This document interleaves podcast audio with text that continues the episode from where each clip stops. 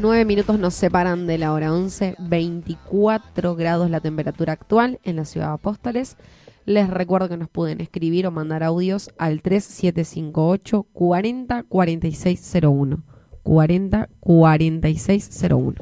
Bien, vamos a seguir eh, con el ámbito político, vamos a seguir eh, por lo menos... Eh, hablando sobre lo que será de aquí a las PASO, de aquí al 12 de septiembre y conociendo un poco también los candidatos. Es hora de entrevistar a otra mujer referente en este caso del radicalismo, pero integrando una lista bastante plural. Vamos a tomar contacto con Antonia Usulac. Ella es precandidata a diputada nacional en el espacio de Juntos que encabeza el precandidato a diputado nacional Pedro Puerta. Antonia, muy buenos días, gracias por atendernos. Muy buenos días, buen día a todos apóstoles. Como dice Rulo, mi apóstol es querido. Nuestro apóstol es querido, exactamente. Buen día, Antonia, gracias por, por estar con nosotros y compartir este, este momento. Un gusto, un placer. Para mí, apóstol es, es todos los sueños cumplidos de los inmigrantes. Sin duda. La mejor expresión que vinieron polacos, ucranianos, hicieron de Apóstoles una rica ciudad, culta, y que recordando algunos de los pioneros que yo conocí, que fuimos amigos con algunos, como Pancho Chijowski, Nene Reñuk, Miguelito Gerula y Chela, que fueron pioneros desde la base de Carpir y hacer lo que hicieron. Y eso es lo que se está derrumbando ahora, porque se ha perdido la cultura del trabajo, del sacrificio, del esfuerzo. Entonces hay que reconocer a apóstoles con toda esa ese potencial que hicieron los inmigrantes. Sin duda. Yo hace poco estuvo mi hija de Buenos Aires y quise ir a sacarme una foto con Taras Shevchenko, que mm. es el representante nítido de la lucha por la libertad. Y ustedes lo tienen en un monumento ahí. Sí, Y quiero tener esa foto porque me rememora a mi papá. mi papá nació en Ucrania. Con cinco años cruzó toda Polonia y su papá, vestido de mujer para que no lo maten porque era soldado, a tomar un barco en Polonia y venir a la América, que era la América de la esperanza, según le dijo el sacerdote. Entonces yo tengo muy fuerte arraigado el espíritu cosaco, diría, de buscar la libertad. La libertad que hoy en nuestro país está en absoluto peligro, ya demostrado con tantas cosas que han hecho como para darnos cuenta que estamos en picada caída por eso creo que los ucranianos, polacos y todos los que fueron a enriquecer esa población y alrededores, como toda la zona de Azara, San José, todo lo que significó esa epopeya de los inmigrantes, y que hoy nuestros hijos quieren irse. ¿Dónde van a ir? Si esta fue la tierra prometida, esta es la tierra que tenemos que forjar para la libertad y la auténtica democracia, que no es solo votar, sino sostenerla a capa y espada porque hoy nuestra, más que la libertad, porque votamos y no sabemos en qué condiciones se van a votar, si van a hacer trampa o no, si van a tapar los votos. Por lo tanto, creo que todos tenemos que estar muy, muy alertas en estas elecciones y saber que evitar esta picada libre que estamos teniendo de decadencia moral, material, política, la podemos frenar. Y la podemos frenar con la unidad de la oposición. Hoy yo estoy acompañando a Pedro porque nos gustó, me gustó, hicimos un relevamiento de los todos los cinco precandidatos de Cambiemos, de Juntos, y cada uno opta por el que más le atrae.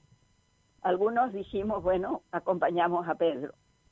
Como Quisca me pidió, yo dije sí, acompaño, porque me gustó la visión que tiene Pedro, el ejercicio que tiene de ser empresario joven, muy joven y con muchos conocimientos, con títulos que a veces ocultan, no sé por qué, pero sé que tiene títulos que ameritan su capacidad intelectual, su capacidad profesional, y eso es lo que hay que apostar. Nosotros los mayores, yo siempre digo, vamos a aportar como retaguardia, pero una retaguardia fornida, con experiencia, con garras, porque es lo que nos debemos a nuestros padres inmigrantes. Bien. nos debemos eso.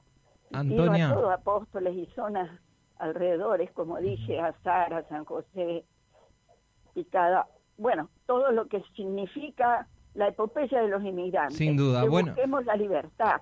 Antonia. La libertad se gana palmo a palmo, se gana con votos, no con botas, con votos. Entiendo. Y a cada hermano, pariente, amigo, vecino, tenemos que convencer que esta es una etapa crítica. Y ustedes tienen el mejor exponente en una de las plazoletas que es Tarasevchenko.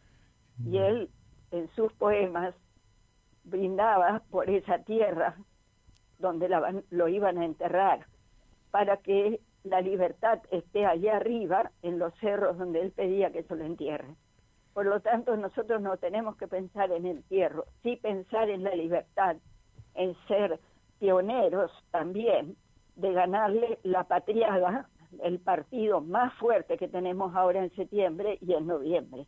En septiembre, gane quien gane, todos, a todos los precandidatos les pedimos por favor que estén unidos, unidos pero reunidos para ganar en noviembre y prepararnos fuertemente para 2023.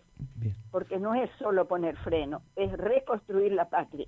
Antonia. Y eso hay que hacerlo con planificación. Sí, eso hay que hacerlo ya. Una vez que se gane, Dios quiera que pongamos dos, no sé si sería un sueño decir tres diputados por la oposición, sí. podríamos empezar a planificar juntos. Y hay gente en este grupo de cinco precandidatos que está pensando en eso, porque tienen visión de futuro. A ver, Antonia. Y eso es lo que hay que tener. Entiendo. Antonia, eh, conocimos un poco lo que es eh, a través de, de, este relato que, que bien lo marcás y la verdad que atrapa y es muy interesante la historia de tus, de tus primeros orígenes, de tus antepasados, pero ¿De quizás de tu papá y queremos conocerte un poquito más a vos. Eh, contanos tus orígenes, eh, desde cuándo te iniciaste en política, militando para qué sector eh, y cómo llega hoy Antonio Zulac a ocupar el cargo como precandidata a diputada nacional en la lista Juntos. Sí, precandidata suplente, porque yo acepté acompañar y quiero ayudar a Pedro y a la candidata que es segunda, que es una chica joven que sabe mucho, que promete y apuntalar esa candidata, esas candidaturas. Yo apuntalo. Mis antecedentes, ¿cómo te puedo decir? Empecé como trabajadora social en el año 70 al 73, como jefa del Departamento de Trabajo Social del Ministerio. Tuve 22 trabajadores sociales y dos auxiliares. Auxiliares teníamos cuando no tenían el título todavía. Y ahí nosotros trabajamos la pobreza conociendo caso por caso, casa por casa, con estos trabajadores sociales para dar ayudas, ayudas que pedían las madres, no para quedarse tranquila en sus casas, sino para colaborar que sus hijos sean doctor. Y yo cuento siempre que hubo dos médicos de madres que lavaban la ropa para las mujeres del centro en el río, una de Villa Bloset, y el hijo fue doctor, ya está jubilado, y otro que también ya no está en misiones, y fueron el sueño de esas madres, el sueño de esas madres pobres que querían que su hijo sea alguien en la vida. Y todo esto se fue perdiendo. Ahumada en el 73 le dijimos, vamos a descentralizar el trabajo en los barrios. Y dijo, no, yo voy a trabajar con las mujeres del pueblo.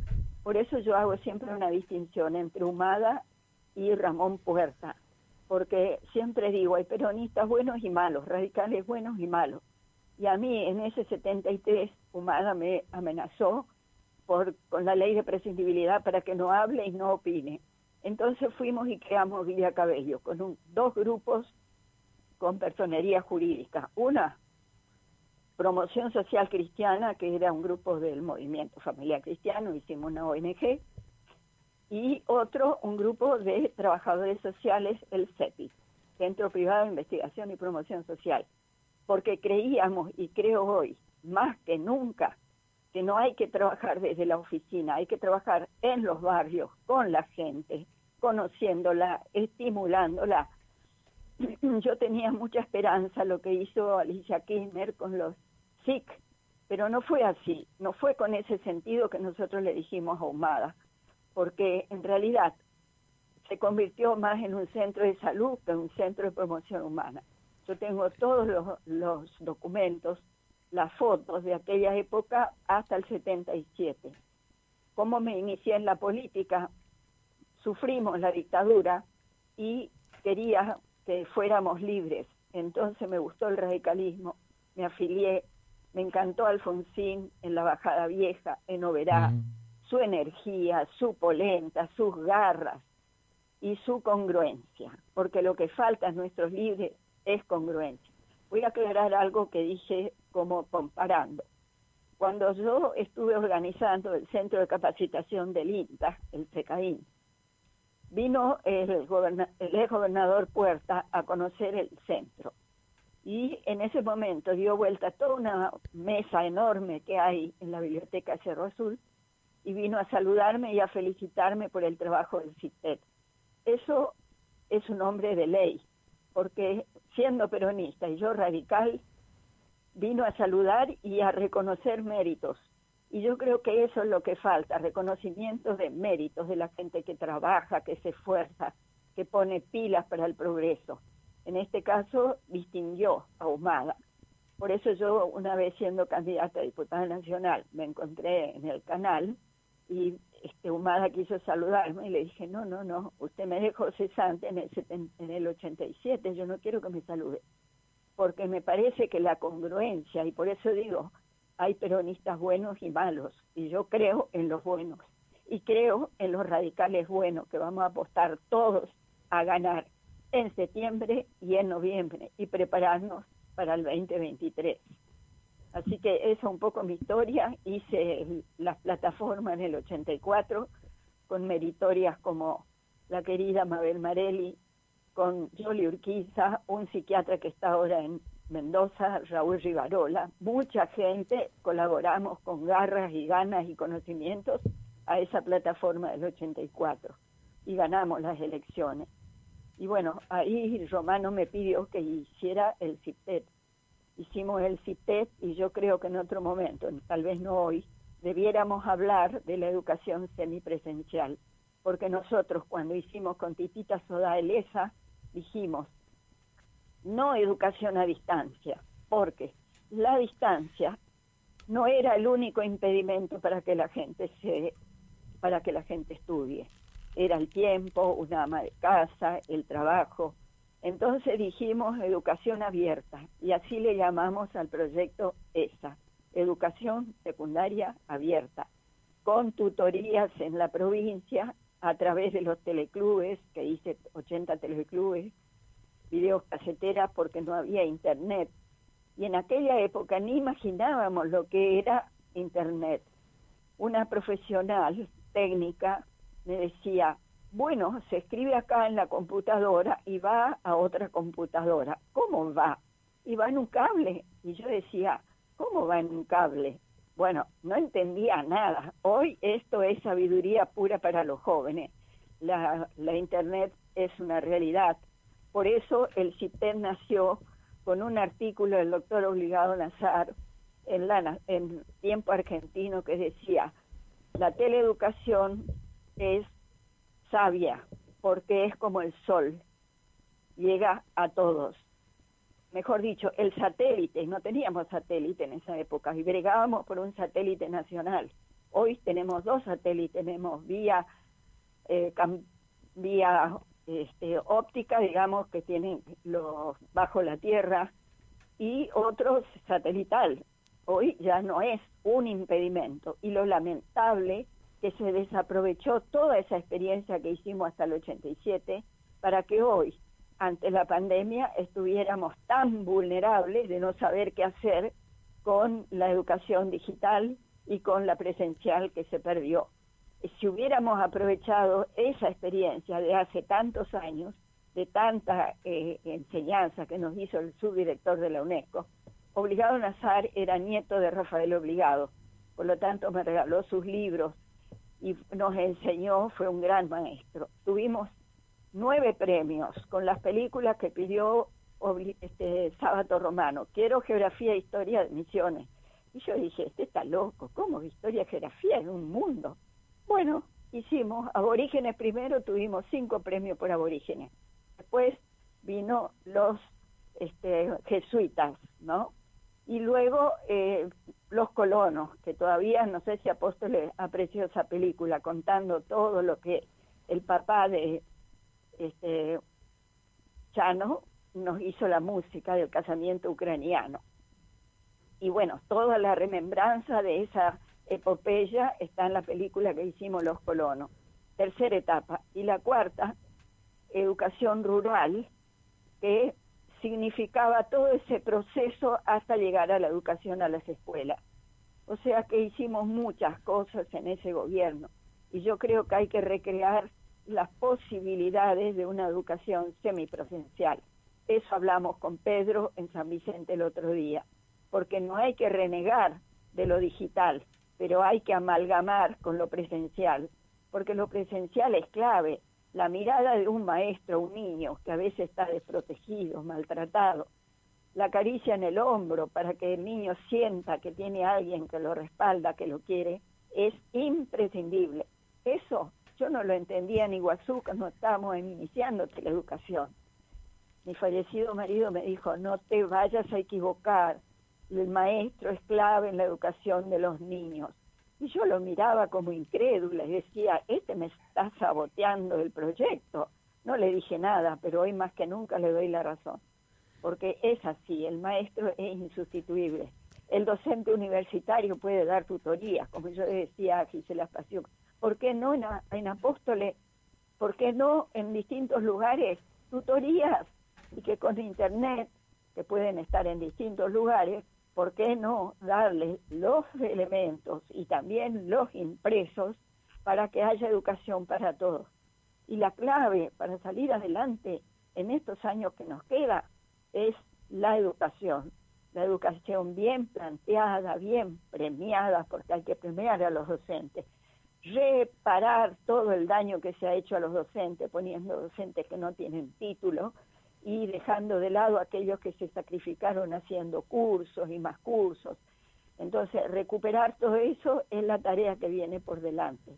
Creo que si consideramos como prioridad la educación y la salud, estaremos en buen camino de aquellos que soñaron nuestros antepasados, tierra prometida. Nuestra tierra es tierra prometida, pero depende de nosotros, solo de nosotros. Por eso pido los votos a nuestra lista, por supuesto, pero a quien quieran elegir y sobre todo, sobre todo, estar unidos en noviembre, juntos, juntos por el cambio. Bien, Antonia, por ahí preguntarle qué le dice o demanda hoy en día el misionero. Y yo creo que el misionero que se da cuenta de cómo hemos pedido, perdido la libertad en base a dádivas y está como adormecido, está como anonadado porque no puede creer la decadencia que está. El que piensa, el que entiende. Y el pobre está sometido a los planes, tampoco piensa mucho porque el día a día se le hace difícil aún con los planes. O sea, la gente se recicla como puede. Acá frente a mi casa todos los días viene gente que uno dice, pucha, podía estar trabajando en algo más este, de oficio, lo que sea, pero no tiene esa capacidad. Entonces hace lo que puede, vender limones, vender lo que sea, flores, que después se marchitan, pobrecito no tiene la culpa, pero se la rebusca. Esa es la indigencia que nos están dejando. No sé si todos se dan cuenta, pero por eso yo creo que hay que hablar, predicar, abonar, regar, para que los cambios se den, porque los cambios son difíciles y como dijo el otro día la nata y me consoló de alguna manera, que bueno, los cambios, si son abruptos, yo siempre dije, los cambios abruptos son revoluciones y los cambios lentos son previsiones. Y la nata dijo algo que yo siempre digo, por ahí yo no voy a ver los cambios. Y me dejó tranquila porque él dice, yo no voy a ver los cambios, pero, pero hay que hacerlos. Entonces, alivia, pero no, no implica resignación, implica trabajo, trabajo para cuanto puedas, cuanto podamos. Y convoco a todos los misioneros, a todos los que les estoy hablando y que escuchan esta radio, que nos pongamos las pilas, pero las pilas en serio y trabajemos por la libertad. Por eso vinieron los inmigrantes, por eso, por la libertad, escapando de la guerra, como sea.